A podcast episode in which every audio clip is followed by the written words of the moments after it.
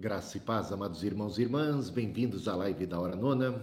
Hoje, com o tema Apocalipse, capítulo 5, dando sequência ao estudo, compreendendo o Apocalipse. Então, convido você a abrir a sua Bíblia no livro de Apocalipse, capítulo 5, que diz assim: Vi na mão direita daquele que estava sentado no trono um livro em forma de rolo, escrito por dentro e por fora e selado com sete selos. Vi também um anjo forte que proclamava com voz forte: Quem é digno de quebrar os selos e abrir o livro? Ora, nem no céu, nem sobre a terra, nem debaixo da terra, nem ninguém podia abrir o livro, nem mesmo olhar para ele.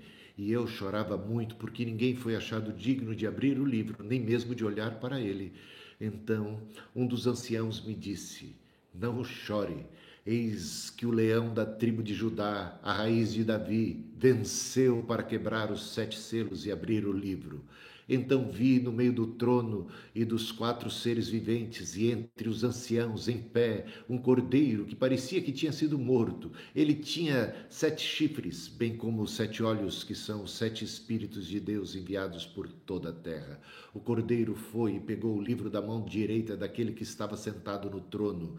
E quando ele pegou o livro, os quatro seres viventes e os vinte e quatro anciãos se prostraram diante do cordeiro, tendo cada um deles uma harpa e taças de ouro, cheias de incenso, que são as orações dos santos, e cantavam um cântico novo, dizendo: Digno é de pegar o livro e de quebrar os selos, porque foste morto, e com teu sangue compraste para Deus os que procedem de toda tribo povo, língua e nação, e para o nosso Deus os constituíste reino e sacerdotes, e eles reinarão sobre a terra.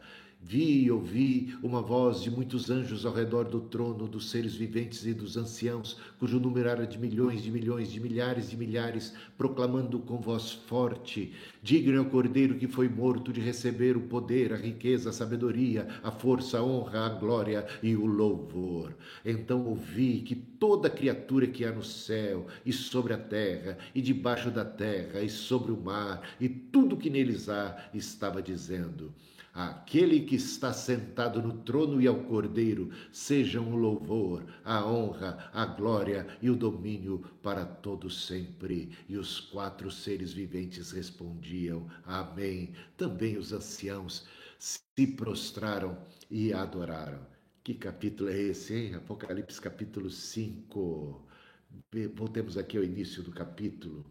Esse capítulo está em conexão direta com o capítulo anterior, é claro, né, por razões óbvias, mas terminamos o capítulo anterior com Deus, o trono de Deus e o Senhor sendo glorificado, né, sendo adorado. E aqui o Senhor que é visto no trono, o Senhor que está rodeado de glória, tem um detalhe especial que agora é comunicado no início do capítulo 5. Vi na mão direita daquele que estava sentado no trono um livro em forma de rolo, escrito por dentro e por fora e selado com sete selos. Vamos então à compreensão do significado deste livro, né? Todo todo esse capítulo, meus irmãos e irmãs, esse capítulo ele fala de Deus e do Cordeiro de Deus sendo glorificados, por quê? Porque eles já têm começado a executar o seu reinado, e o reinado já foi inaugurado através da morte e da ressurreição de Jesus Cristo, um reinado que se estende por toda a criação.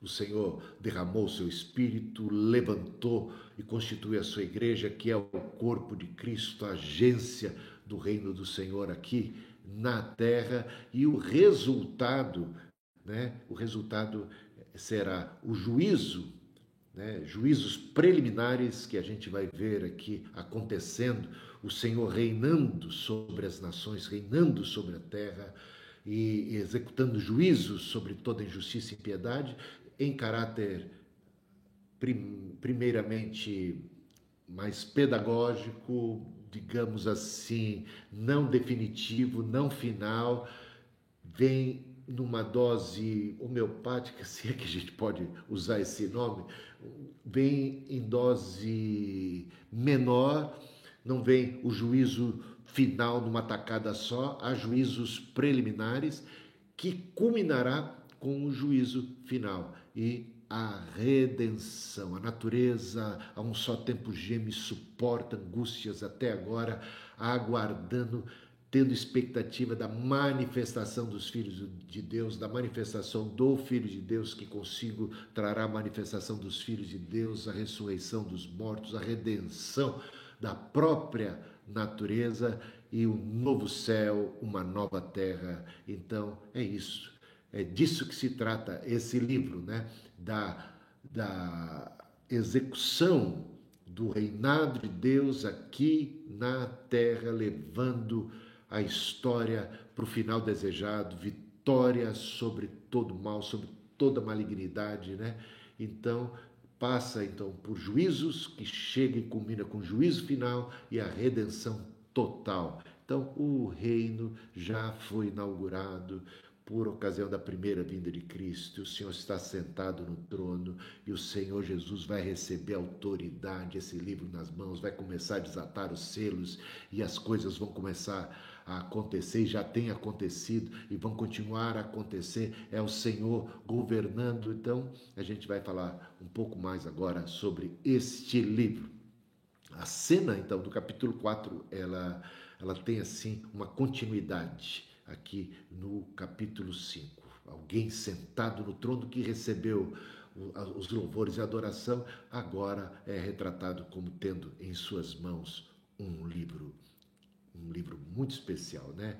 E a gente vai ouvir falar desse livro ou de algo muito semelhante, né? Há um paralelo aqui com textos do Antigo Testamento, mais uma vez voltando, sempre batendo nessa mesma tecla, a chave para a interpretação do Apocalipse se encontra lá no Antigo Testamento. Vamos então para o texto do profeta Ezequiel, capítulo 2, versículos 9 e 10. Será que Ezequiel, o profeta, trata desse assunto? Trata de um tal livro? Veja só. Então olhei e eis que certa mão se estendia para mim e nela se achava o rolo de um livro. Ela o desenrolou diante de mim e estava, estava escrito por dentro e por fora. Ó, esse rolo aqui é escrito por dentro e por fora. Apocalipse capítulo 5, um paralelo com Ezequiel capítulo 2, né? No rolo estavam escritas lamentações, gemidos e ais. O conteúdo principal do Apocalipse é juízo contra todas as nações, toda impiedade, toda malignidade, culminando com o juízo final de todas as nações e trazendo a plena redenção.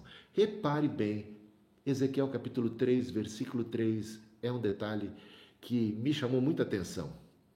Filho do homem, coma e encha o seu estômago com esse rolo que eu lhe dou.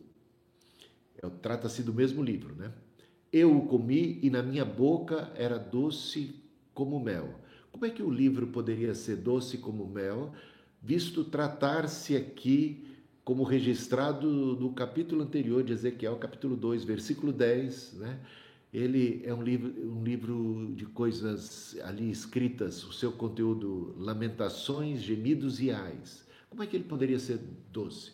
Porque trata-se de lamentações, gemidos e ais, por parte dos impenitentes, dos malignos, dos que não temem ao Senhor, dos que se levantam contra o Senhor.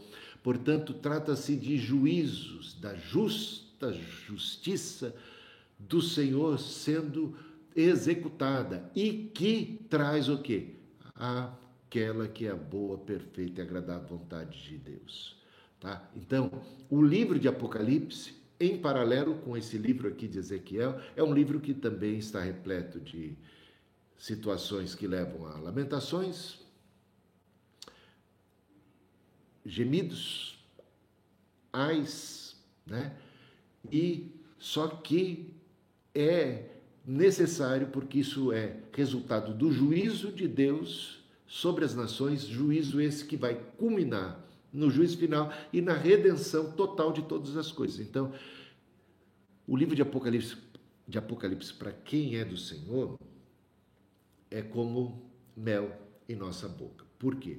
Porque fala de um Deus que cuida da sua igreja, de um Deus que cuida de nós, de um Deus que tem o governo de todas as ações, de todas as coisas, que tem as rédeas em suas mãos, um Deus que reina, que está sobre tudo e todos e que está executando juízos porque tem um plano redentor. Então, o resultado final de tudo será um novo céu, será uma nova terra onde reina justiça, paz e a verdade. Tá bom? Portanto, o livro de Apocalipse é doce para a boca do crente, traz consolação, traz conforto, traz esperança, traz a perspectiva divina da história da humanidade, tá? Então, guarda essa informação que é muito positiva. Então já vimos um paralelo aqui com o livro de Ezequiel, mas temos outros livros do Antigo Testamento que dizem respeito ao mesmo assunto. Veja, Daniel capítulo 12, versículo 4. Quanto a você, Daniel, encerre as palavras e cele o livro. Encerre as palavras e cele o livro até o tempo do fim. Então, um livro selado para o tempo do fim. Olha que coisa curiosa, né? Um livro selado para o tempo do fim. Não é o livro de Apocalipse, que agora está sendo, cujos selos estão sendo quebrados, ele está sendo desvendado. O livro de Apocalipse não tem o nome Revelação, o véu ou o selo sendo tirado. Trata-se do mesmo livro. Um livro selado, que é para o tempo do fim, que tem a ver com os últimos dias, que tem a ver com o período do reinado de nosso Senhor Jesus Cristo sobre a face da terra, levando a igreja em vitória e conduzindo com mão forte as rédeas até o juízo final e a redenção de todas as coisas. Veja, até o tempo do fim, muitos correrão de um lado para outro e o saber se multiplicará. Isso Jesus diz a respeito dos últimos dias, né? E a ciência se multiplicará, né? Então, Daniel 12, 9, agora versículo 9. Lemos o versículo 4, agora vamos para o versículo 9. Siga o seu caminho, Daniel, porque estas palavras estão encerradas, ou seja, lacradas e seladas até o tempo do fim. Então, agora estamos no tempo do fim. Por isso o livro tem sido aberto e revelado aos servos do Senhor, palavra que para nós é doce como mel, porque trata-se de saber o plano de Deus para toda a humanidade. Isaías, capítulo 29, versículo 11. Para vocês, toda visão se tornou como as palavras de um livro selado. Olha só. Se derem o livro a alguém que sabe ler, dizendo: leia isto, por favor, ele responderá: não posso porque está selado. Essa, essa passagem aqui fala de um livro selado, que infelizmente os judeus, de um modo geral, e essa é uma mensagem do profeta Isaías voltada ao povo de Israel em particular, não tinha olhos para poder enxergar. Embora tivesse olhos, não enxergasse. É como Jesus falou: eles têm olhos, mas não veem, têm ouvidos, mas não ouvem. Ele está selado. Selado. Tem, tinha parte das parábolas de Jesus, segundo o testemunho do próprio Cristo, foram proferidas para que outros não tivessem entendimento e aos discípulos em particular fosse revelado, fosse desvendado. Então é muito interessante isso. Quem é digno de abrir o livro? Quem é digno de abrir o livro? Vi também um anjo forte que proclamava com voz forte: Quem é digno de quebrar os selos e abrir o livro? E aí, um paralelo muito grande com Daniel capítulo 7. Convido você a abrir aí a sua Bíblia, acompanhar Daniel capítulo 7. Repare o que é que é dito aqui. Um rio de fogo manava e saía de diante dele, milhares e milhares o serviam, e milhões de milhões estavam diante dele. Foi instalada a sessão do tribunal e foram abertos os livros. Então aqui fala de livros sendo abertos. Capítulo 8 de Daniel, versículo 26. A visão das tardes e das manhãs que lhe foi dada é verdadeira, mas guarde a visão em segredo, porque se refere a dias ainda bem distantes. Então, a parte que ainda está velada e que foi reservada para dias ainda distantes. Isaías 29, 18. Naquele dia, os surdos ouvirão as palavras do livro e os cegos, livres da escuridão e das trevas, as verão. Esse dia já chegou, né? É o dia de Cristo. Aliás, foi um testemunho que Jesus Cristo deu para João Batista. João Batista, quando ele foi preso, estava ali no corredor da morte, ele teve um pouco de dúvida. Será que Jesus era realmente Messias? Olha o que está acontecendo comigo, fui preso e tal. Pensei que o Senhor viesse me libertar, mas as coisas estão tão calmas. Mandou mensageiros, discípulos de João mesmo, que fossem a Jesus e perguntassem: É o Senhor mesmo, o Messias, ou devemos esperar outro? Né? E a resposta de Jesus passa aqui por Isaías capítulo 29, 18 e tantas outras passagens de Isaías e tantas outras profecias que falam de um tempo em que os cegos enxergariam, que os surdos ouviriam. Então, esse tempo chegou com Cristo. Lembra das palavras de Jesus? Graças te dou, Pai, porque ocultastes essas coisas dos sábios entendidos, dos poderosos aos indoutos, aos simples. Revelasse pessoas que até então não tinham visão, mas de repente têm visão espiritual. Não que Cristo não curasse os cegos mesmo, ele estava curando cegos literais, físicos, mas a principal cura era espiritual, da visão espiritual, do discernimento, né? E, e é isso que o Senhor está promovendo aqui.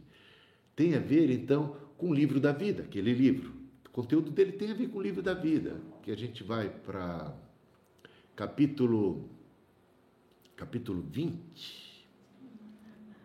Deu? Não, eu acho que está normal. Voltou ao normal aí, pessoal?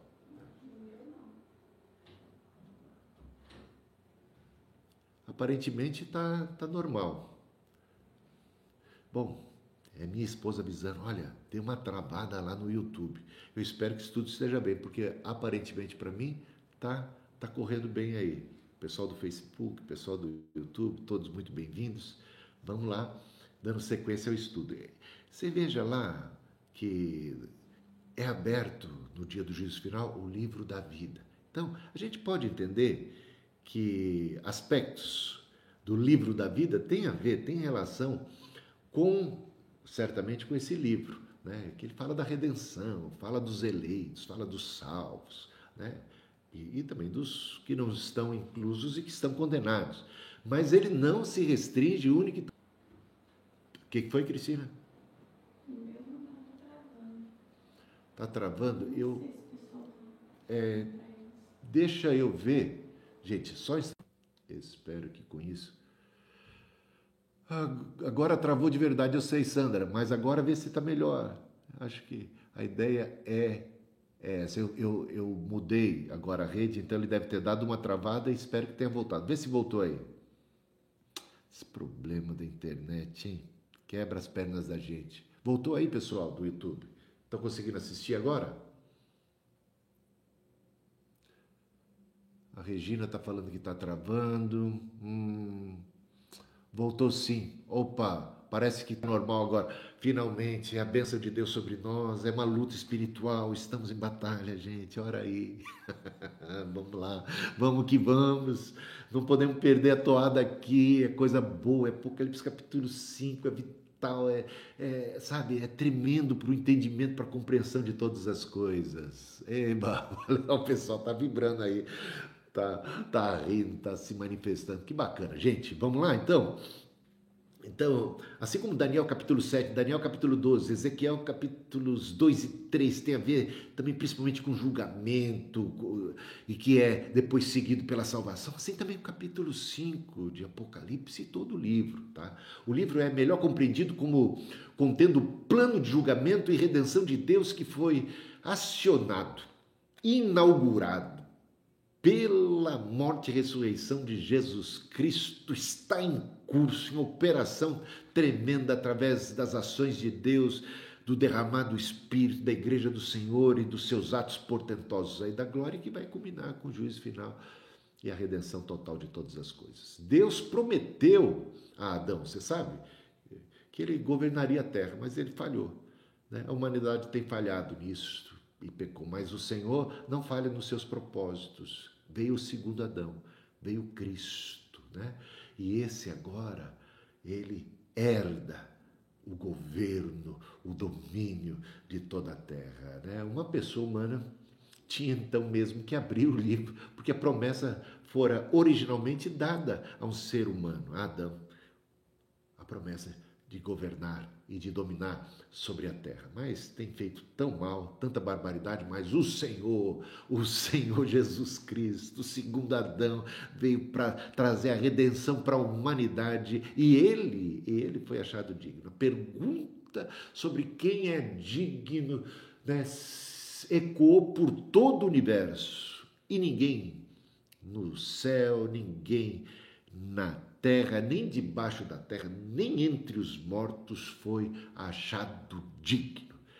Mas um, um, o segundo Adão, né? o homem perfeito, esse que venceu a morte. A gente vai ver, isso é, é tremendo. Olha, Apocalipse capítulo 5 é um, é um, é um livro, é um capítulo espetacular, um trecho marcante, fundamental. É fundamental a compreensão desse capítulo para entender a obra de Cristo, a redenção, o propósito, o alvo, o plano de Deus, o que Deus está fazendo. Né? E a gente se colocando aqui como servos do Senhor, né? O que é que Deus está fazendo? Qual o plano que Deus tem para nós nesse curso da história? E, e, e por aí vai. Né? Nenhuma pessoa foi considerada digna de abrir. No entanto, Cristo foi considerado digno porque sofreu o julgamento final como vítima inocente do sacrifício em nome do povo, em nome da humanidade. Aqui é o Cordeiro de Deus que tira o pecado do mundo, né? E ele representa essa humanidade. Consequentemente, ele redimiu a humanidade, né? Por isso, aqueles louvores por isso, essas declarações para ele que nós encontramos em Apocalipse, Apocalipse capítulo 5, versículo 9 e tantas outras passagens. Sem dúvida, ele também foi considerado digno porque venceu o julgamento final imposto a ele para redimir o povo e ressuscitar da, da morte. Portanto, Cristo foi capaz de herdar as promessas, herdar a capacidade de abrir e de executar e de governar, assim como todos os que estão em Cristo, né? Podem participar do seu reino, foram constituídos reino e sacerdotes. Esse livro foi escrito por dentro e por fora. O fato de dele ter sido escrito por dentro e por fora, ele revela a abrangência, a abrangência desse livro, o que ele abarca, tá? E a outra coisa também que revela a abrangência do livro é o fato dele ter sete selos, a ideia do sete, que sempre, que aparece 54 vezes em Apocalipse, sempre denot, para denotar perfeição. Para denotar perfeição, tá? E os dez, ó, outra coisa, os dez mandamentos, lembre que ele também era escrito por dentro e por fora, só por curiosidade. Apesar então do caos, da confusão, da, da guerra, dos conflitos que a gente tem né, nesse mundo, existe um plano escatológico um plano bem traçado por Deus, que é governado por nosso Senhor Jesus Cristo, e esse plano não pode ser frustrado, e ele abarca toda a humanidade, toda a criação, né? E o plano é fazer convergir em Cristo todas as coisas. Ele é, é esse livro é selado por sete selos, né? E a função dos selos tem a ver com ocultar. Lembre lá de Daniel, que a gente já mencionou. Olha, sela o livro, oculta, guarda, ele está reservado lá para os finais dos tempos, né? E a gente lembra de Efésios capítulo 3, versículos 4 e 5, mistério de Cristo que em outras gerações não foi divulgado aos filhos dos homens, agora foi revelado a seus santos apóstolos e profetas através do Espírito, porque estamos vivendo os últimos dias e temos o Espírito e temos o Cristo e aos seus, o livro de Apocalipse, revelação, é dado a conhecer os mistérios, o plano, o que Deus está fazendo em Cristo Jesus. Ah, agora, não é apenas para selar, né? não é apenas para manter o culto até determinado ponto em que será revelado, também tem o propósito de manter intacto, inalterado o conteúdo, sem ser falsificado. A ideia é o que Deus vai fazer, ninguém pode impedir. Ele é o ômega da história e o, ele tem a última palavra. Ele vai levar a bom termo a história da humanidade e é isso que o livro de Apocalipse desvenda, né? Ele quando toma nas mãos o livro, ele ao desatar, ele está tanto revelando o que vai acontecer, como também levando a cabo tudo aquilo que foi planejado por Deus. E quem tem autoridade para isso é o Cristo que se apresenta, né? Então a quebra dos selos revela, a quebra dos selos leva à execução.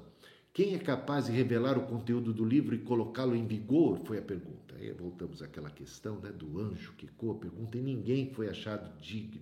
Ninguém, ninguém, ninguém, em lugar nenhum, de sequer pegar o livro, de tomá-lo em suas mãos e, e tudo mais. E aí o João chorava muito. Por quê? Porque se esse livro, como a gente viu, traz consigo toda essa expectativa, toda essa esperança, ninguém ter sido achado digno significa que o livro vai continuar como está e a história da humanidade vai continuar como está. O mal aí intacto, digamos assim, sem o devido juízo e as coisas, é a morte ainda dominando, e a malignidade, e a peste, e a praga, e, e, e todos os males e mazelas da história da humanidade.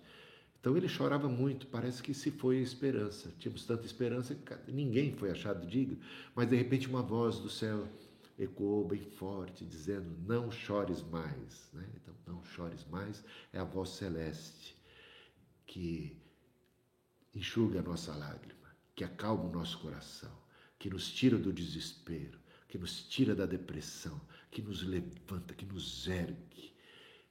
Uma voz de alento uma voz que faz os nossos olhos saírem do contexto vigente, humano, horizontal, e ele se eleva, eleva os meus olhos para os montes, de onde me virá o socorro, de repente, para além dos montes.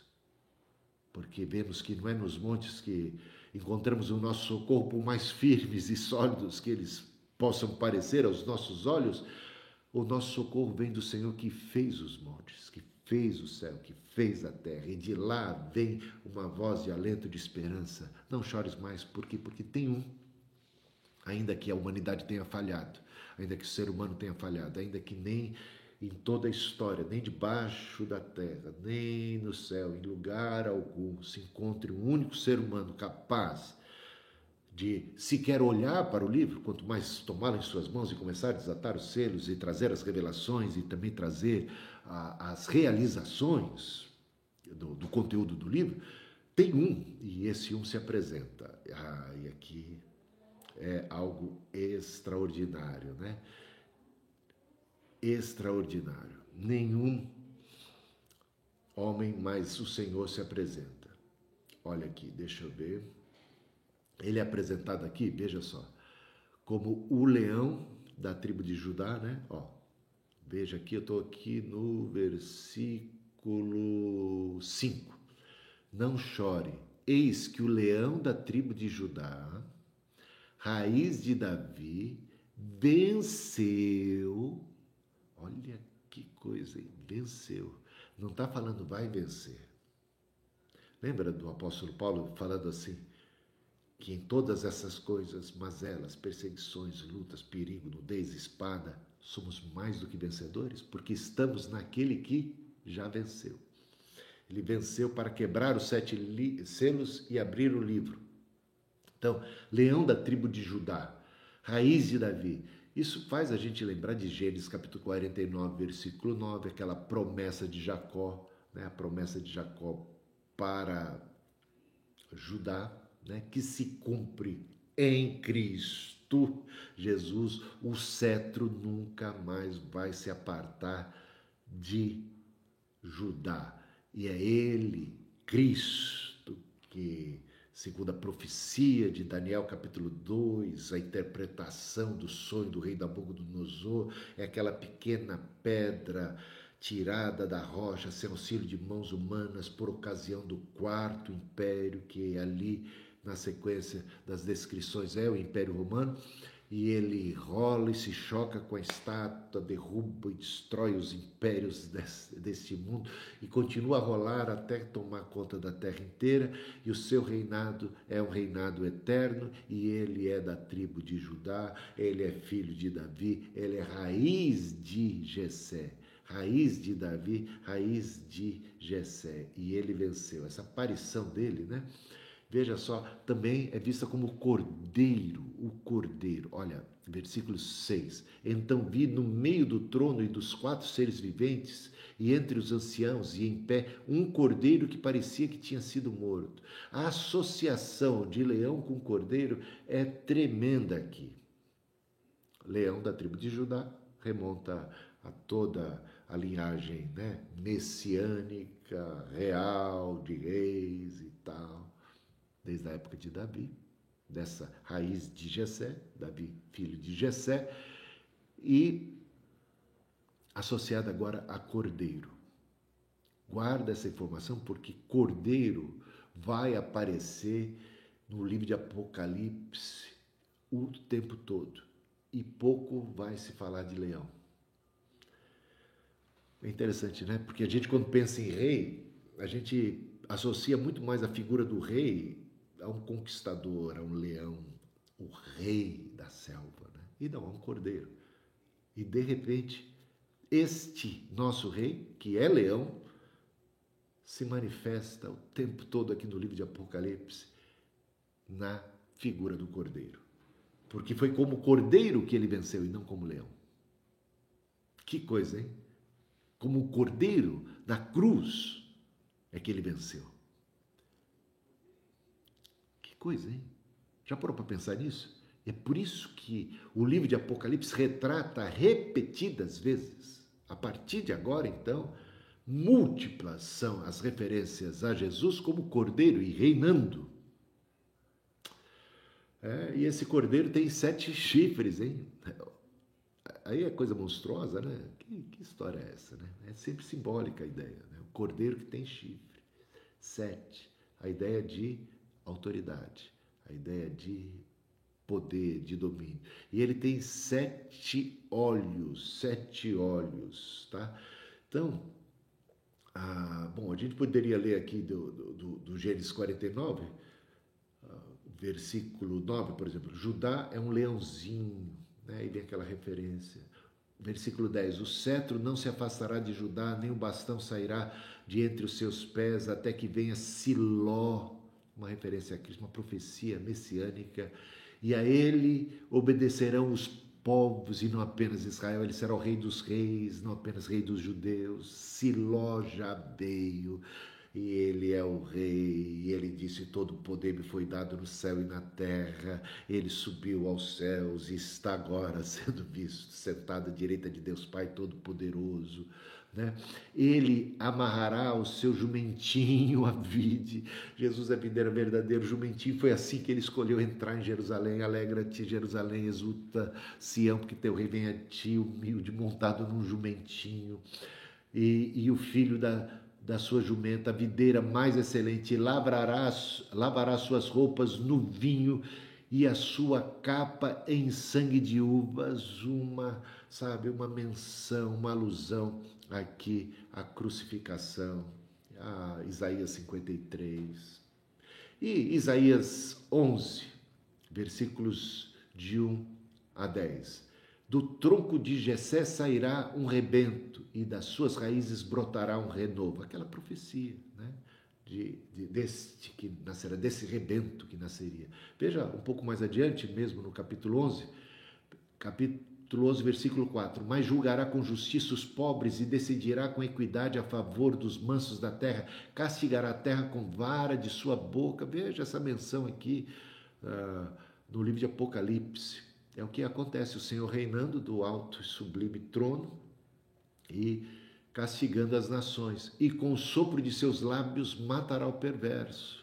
E isso acontece no livro de Apocalipse. E versículo 9: Não se fará mal nem dano algum em todo o meu santo monte a proteção para o povo de Deus, sem necessariamente serem arrebatados. Falamos disso no Apocalipse capítulo 3, versículo 10 porque a terra se encherá do conhecimento do Senhor como as águas cobrem o mar, essa profecia através do cristianismo, da expansão do evangelho e através dessas manifestações de Cristo, até que um dia todo joelho se dobrará, toda língua confessará que Jesus Cristo é o Senhor.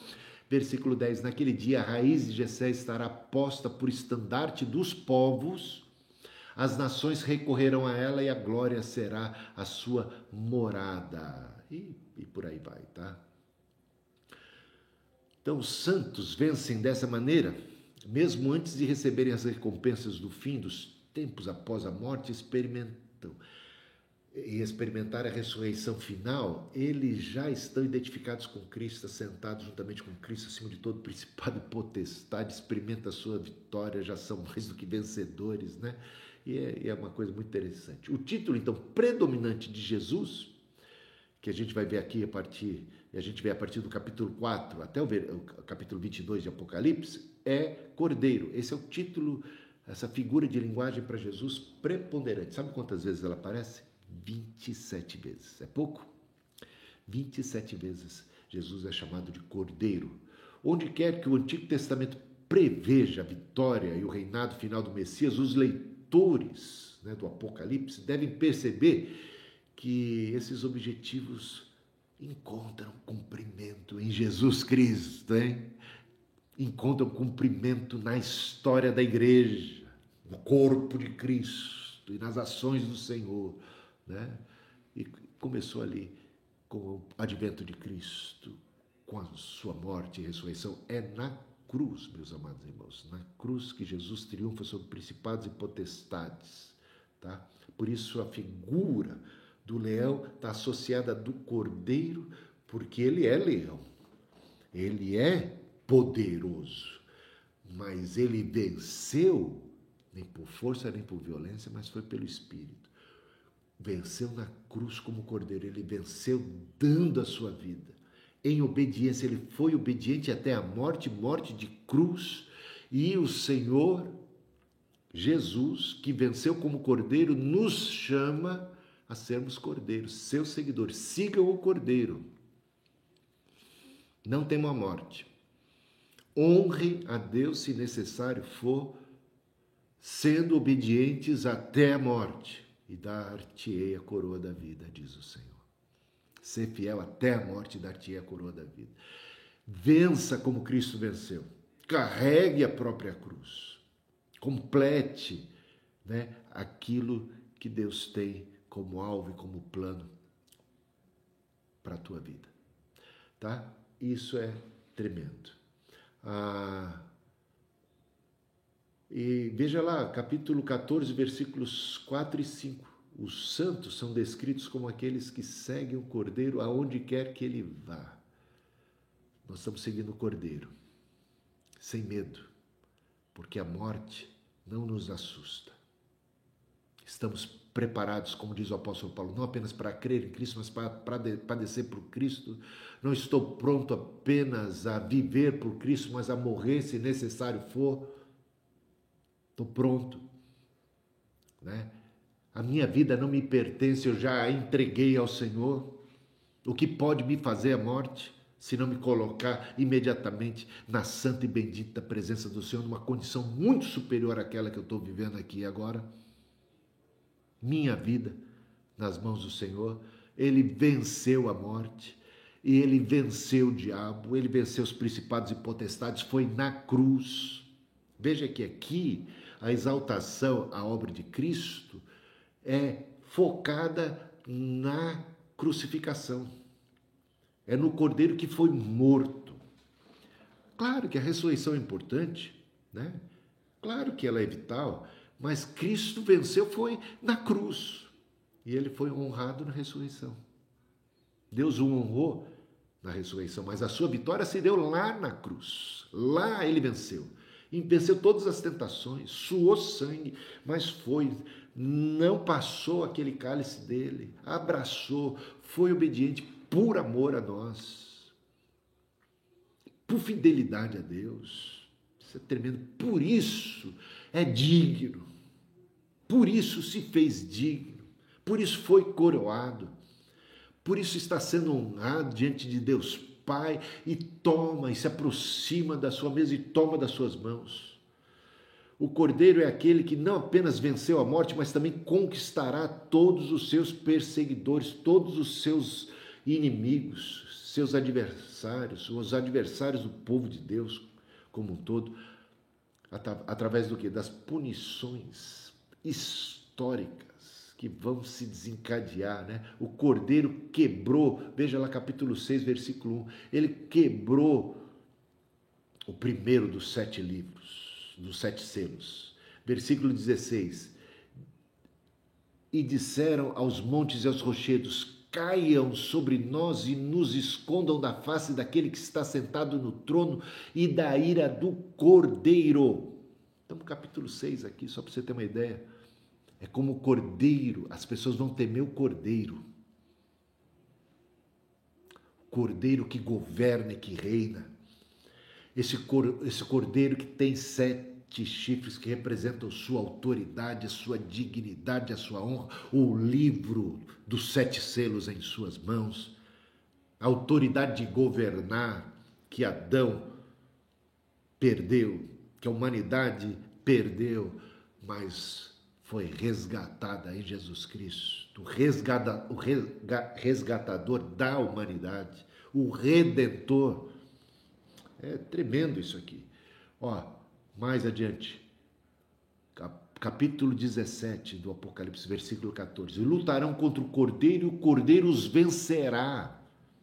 Quem vai vencer e quem venceu e quem vai vencer no final da história é o cordeiro.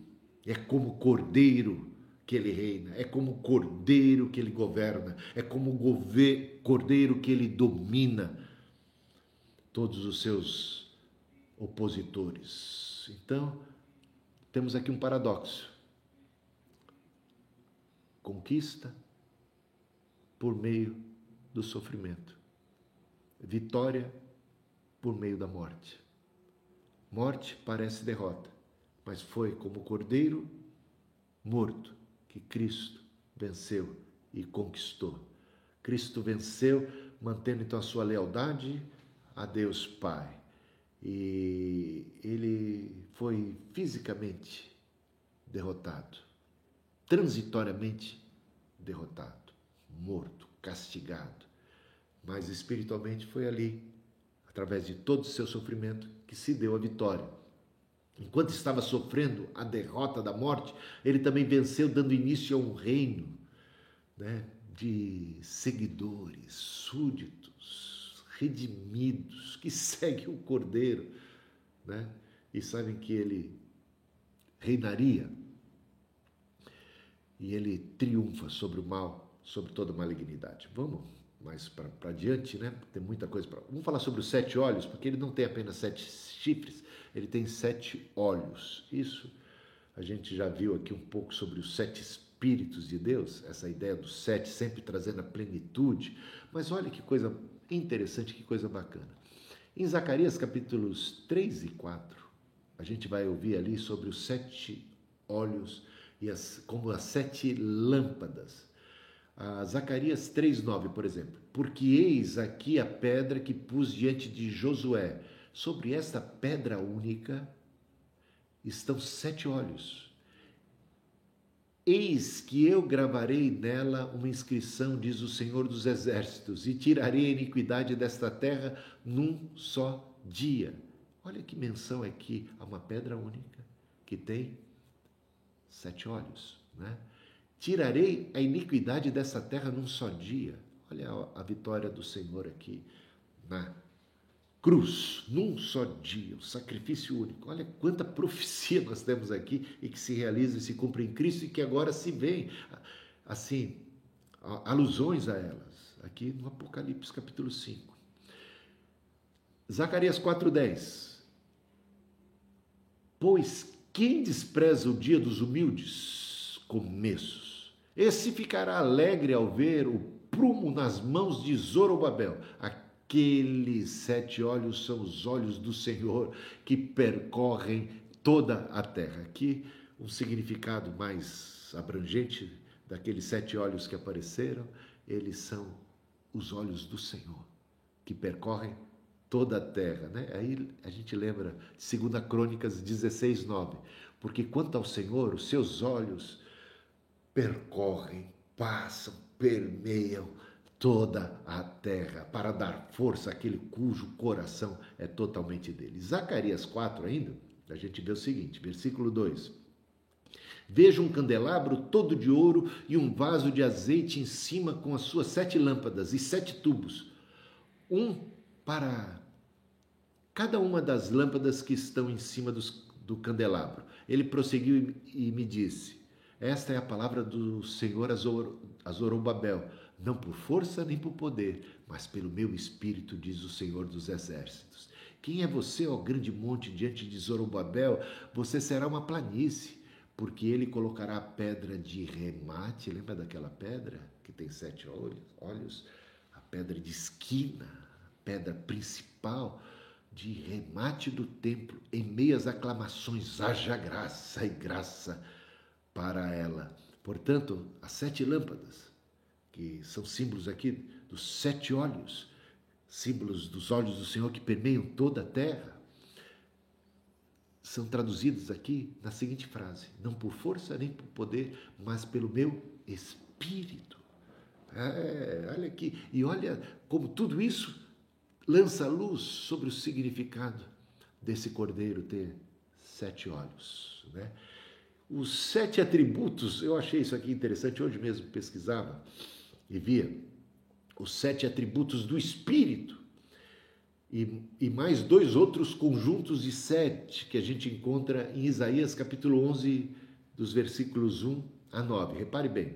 Do tronco de Jessé sairá um rebento e das suas raízes brotará um renovo, repousará sobre ele aqui sete é, atributos ou sete menções ao Espírito nos seguintes termos: Espírito do Senhor, em primeiro lugar, ele é chamado assim: espírito de sabedoria, espírito de entendimento, espírito de conselho, espírito de fortaleza, espírito de conhecimento e espírito do temor do Senhor. São sete, né?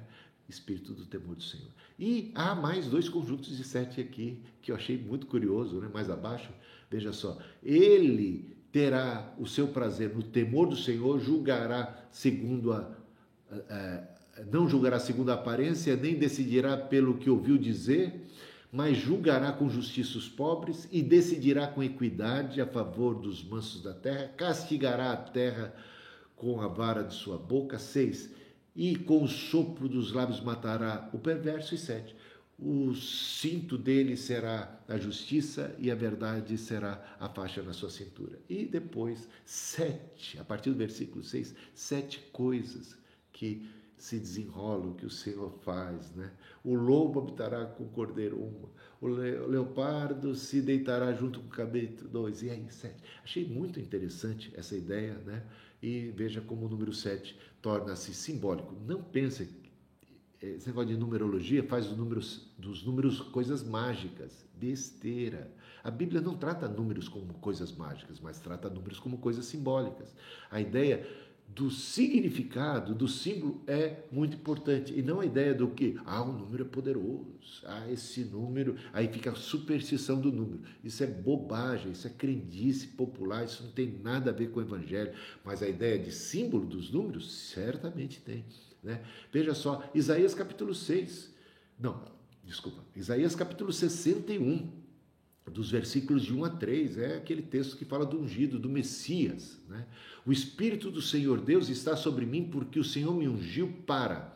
Olha, sete atividades do Messias aqui elencadas. Né? Primeiro, pregar boas novas, boas novas aos pobres. Segunda, enviou-me a curar os quebrantados de coração. Terceira, a proclamar libertação aos cativos. Quarta, a pôr em liberdade os algemados. Cinco. Quinta, a apregoar o ano aceitável do Senhor e o dia da vingança do nosso Deus. Sexta, a consolar todos os que choram. E por fim, sétima, e a pôr sobre os que choram em Sião uma coroa em vez de cinzas, óleo de alegria em vez de pranto manto de louvor em vez de espírito angustiado. Eles serão chamados carvalhos de justiças plantados pelo Senhor para a sua glória. As sete atividades, sete olhos, o Espírito de Deus por toda parte, que percorre toda a terra e que agem, não apenas olham, não apenas observam, mas estão em ação. Daniel capítulo 7, versículo 13, tem um paralelo aqui muito interessante com Apocalipse capítulo 5, versículo 7. Veja, se Apocalipse capítulo 5, versículo 7 a gente encontra o seguinte: o cordeiro foi e pegou o livro da mão direita daquele que estava sentado no trono. A aproximação do cordeiro de Deus que está sentado no trono. E ali recebendo autoridade. Isso encontramos Apocalipse capítulo 5, versículo 7. Daniel capítulo 7, versículos 13 e 14. Eu estava olhando nas minhas visões da noite, e eis que vinha com as nuvens do céu alguém como um filho do homem. Ele se dirigiu ao ancião de dias, uma representação aqui de Deus, Pai, e o fizeram chegar até ele, essa aproximação. Foi-lhe dado domínio, a glória e o reino. O outro recebe o livro em suas mãos, domínio, glória e reino, todos os louvores que seguirão a partir daí, hein? Guarda essas informações, muito interessante, o paralelo, muito significativo. Uma coisa tem a ver com a outra. É o livro de Apocalipse mostrando como as profecias de Daniel se realizam e se cumprem em Jesus Cristo e sua igreja. Ele se dirigiu ao Senhor de dias e fizeram chegar a ele, foi-lhe dado domínio, glória e reino, para que as pessoas de todos os povos, a questão da universalidade, da abrangência, lembra da abrangência daquele livro? Um reino universal para todos os povos, nações e línguas, né? quantas menções a povos, tribos, línguas e nações em Apocalipse, o serviço, o seu domínio é domínio eterno que não passará e o seu reino jamais será destruído.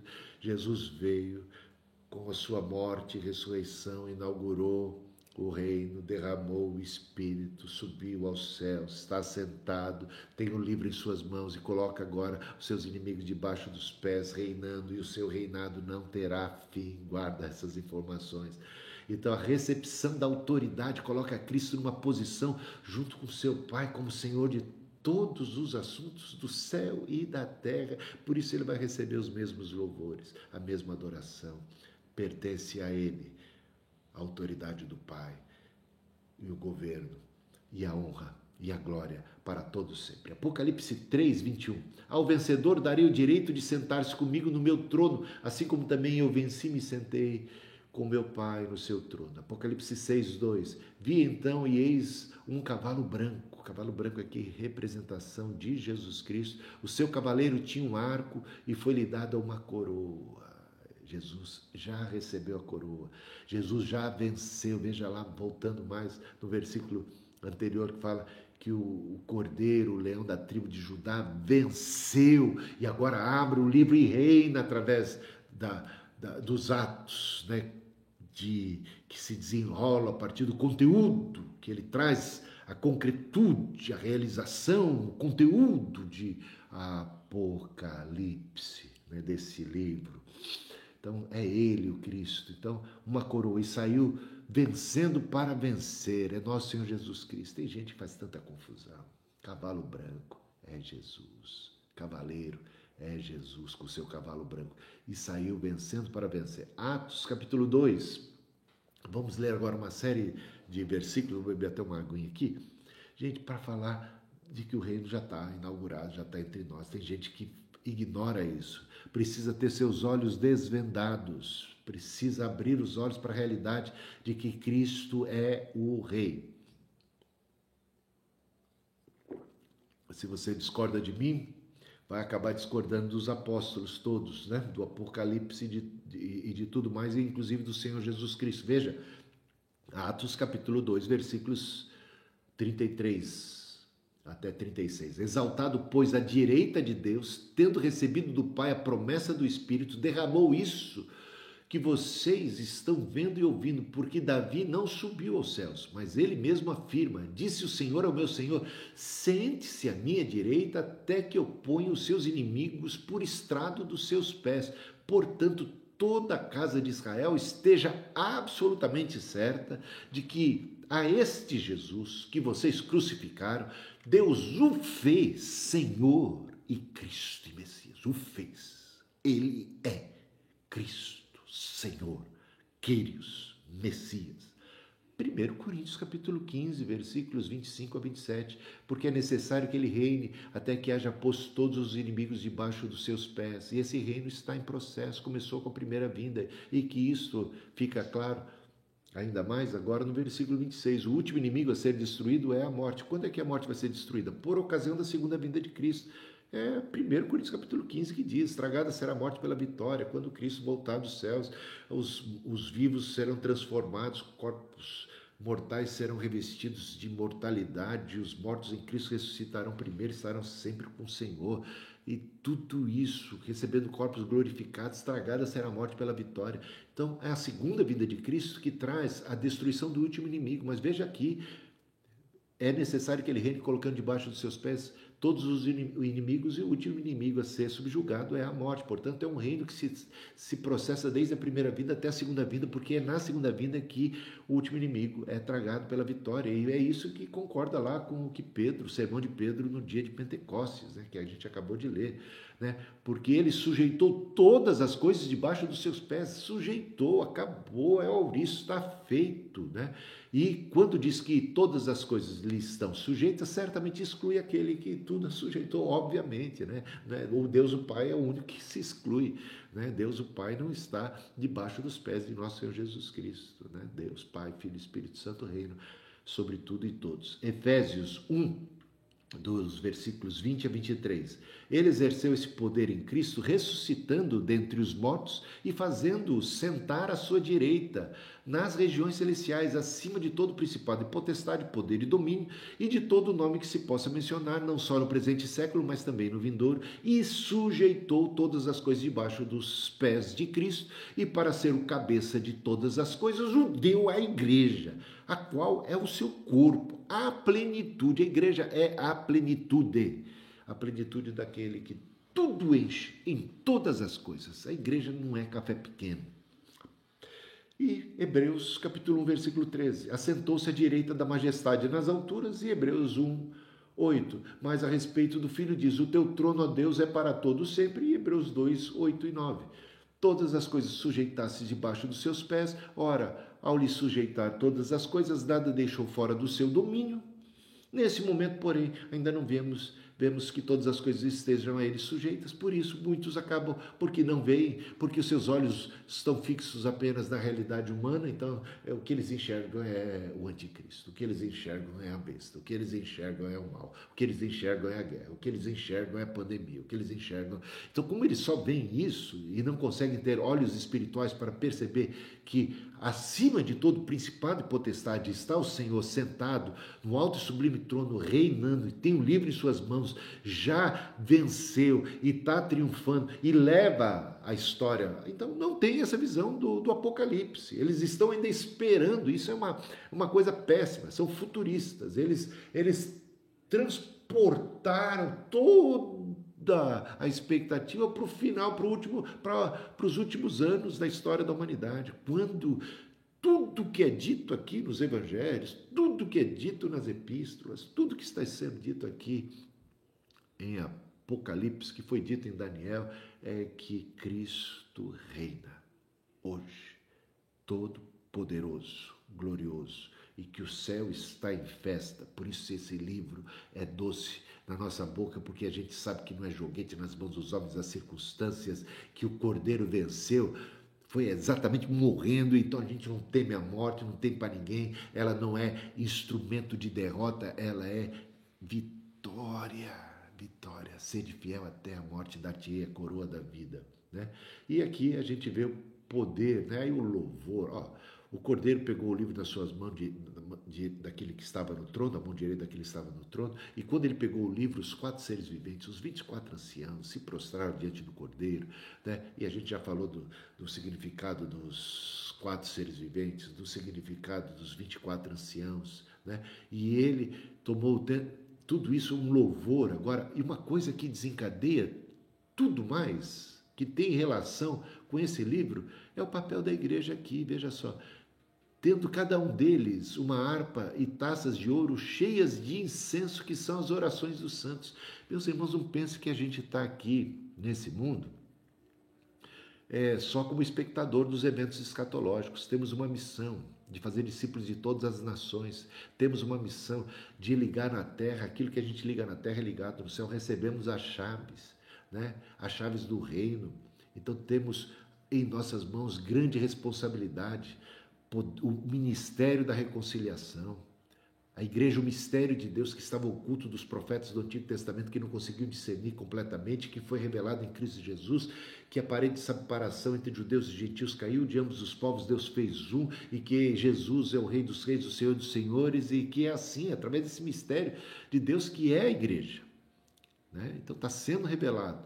E as orações dos santos e essa ação da igreja significativa pregando, proclamando, como testemunha, a gente vai ver as duas testemunhas do Apocalipse, um símbolo notório da igreja, do papel da igreja, que é enviada de dois em dois, que são suas testemunhas, ser-me-eis testemunhas, ser-me-eis mártires, recebereis poder ao descer sobre vós o Espírito Santo, ser-me-eis testemunhas. Então, nós, com essa, com essa incumbência, oramos, atuamos e agimos e as nossas ações têm significado histórico. Elas alcançam o céu, estão na presença de Deus e estão contribuindo de maneira significativa para o desenrolar dos eventos apocalípticos, escatológicos. Isso não é tremendo? Está aqui, ó, as orações dos santos.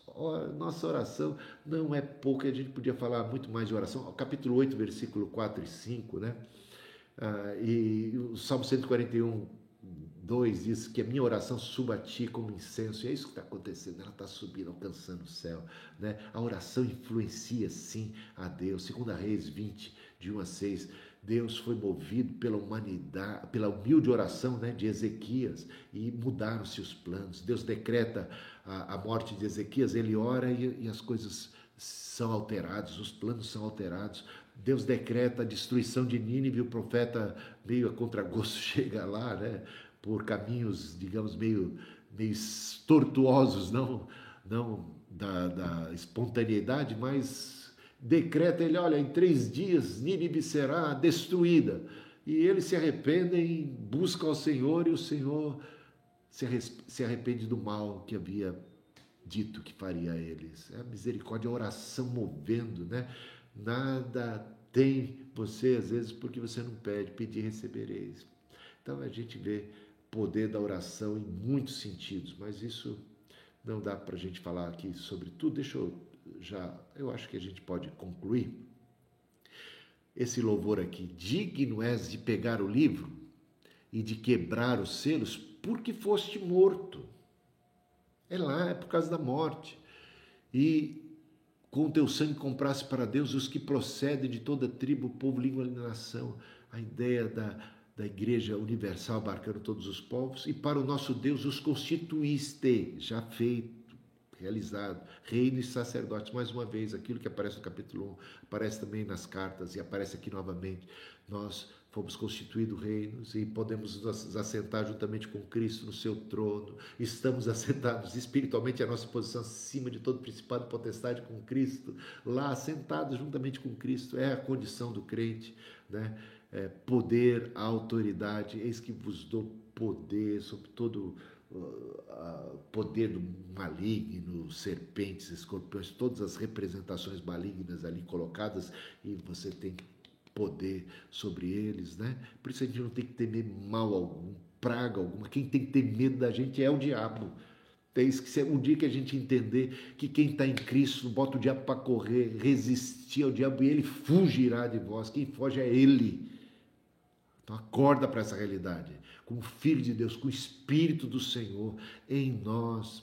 Não porque a gente é grande coisa, não, é por causa de Cristo em nós. Por causa da luz. A gente não tem nem luz própria, mas a luz que vem do Senhor, ela irradia, expulsa as trevas. Expulsa as trevas. Que coisa tremenda, hein, gente? Né? Digno é o cordeiro, milhões de milhões, milhares. Lembra dos milhões e milhares que aparecem no Apocalipse, do Daniel capítulo 7? Aqui também aparece. Milhares proclamando com grande voz: Digno é o cordeiro que foi morto, né? de receber poder, riqueza, sabedoria, força. O, o livro representa tudo isso né? o poder, a riqueza, a sabedoria, a força, a honra, a glória, o louvor, por isso ele é adorado. Então eu vi que toda criatura que é no céu, toda criatura que há sobre a terra, então os, ah, os que estão no céu, anjos, seres, as almas, todas as que estão sobre a terra e debaixo da terra também, entre os mortos e no mar, não importa onde vai cantar aquele que está sentado no trono e ao cordeiro, a ambos o mesmo louvor. Testemunha de Jeová, como é que fica? Como é que fica não reconhecer Jesus como Deus? Como é que fica que Cristo receba tamanha adoração? Idolatria, então. Você não tem alternativa. Ou aqui temos uma baita idolatria, porque o que, que faltou para Jesus aqui? Ele já recebeu aqui, ó, Digno é o cordeiro que foi morto de receber poder, riqueza, sabedoria, força, honra, glória e louvor. E agora, aquele que está sentado no trono e é o cordeiro, sejam a ambos igualmente louvor, honra, glória, domínio para todos sempre. Jesus é o Filho de Deus. Jesus não é um anjo, os anjos o adoram. É. E os quatro seres viventes que representam aqui os anjos os evangelhos, como a gente falou, né? as facetas de Cristo, a glória de Cristo, que também é ali, né? em cada figura, alguma característica do Senhor, o adoram, porque os evangelhos adoram a Cristo. Né? A igreja adora a Cristo, os 24 anciãos que representam a igreja, o povo de Deus adora o Senhor, o universo adora o Senhor e reconhece né? a Ele. Seja um louvor, a honra, a glória, o domínio para todos sempre. E os, 20, e os quatro seres viventes respondem dizendo Amém. Também os anciãos, os 24 anciãos, se prostram e o adoram. Ah, Jesus, o louvor, ele é adorado. O anjo não pode ser adorado aqui. Né? Lembra quando o João no final vai tentar adorar um anjo, fica meio confuso? E vai adorar um anjo, o anjo diz: Calma aí, eu sou um anjo. Eu sou um conservo seu. Adore a Deus. Só Deus pode ser adorado. E como Jesus está sendo adorado, isso significa que Jesus é Deus, o Verbo que se fez carne. Amém. Capítulo 5, tremendo e tanta lição. Não chore, confia, doce como o mel. Um livro que fala do Cristo governando, recebendo autoridade da cruz. Desde a cruz, ele triunfou sobre principados e potestades e agora disse, antes de subir aos céus, todo o poder me foi dado no céu e na terra, sobe, e agora ele se aproxima, porque ele vem, ele vem voando da terra, subindo, e ele se aproxima e ele recebe a honra do Pai, o livro em suas mãos. Todo poder, toda autoridade pertence a Jesus. Louvado seja o Senhor. Amém? Muito bom, gente. Tem dúvidas? Escreva aí. Amanhã, no início da, da próxima aula, que será o capítulo 6, a gente vai responder a cada uma delas. Então, muito obrigado pela atenção. Estudem mesmo o livro de Apocalipse, apaixonante, revelador, né? Abre os nossos olhos, abençoa o nosso coração. Tudo de bom para vocês e até amanhã, se Deus quiser. Valeu, pessoal!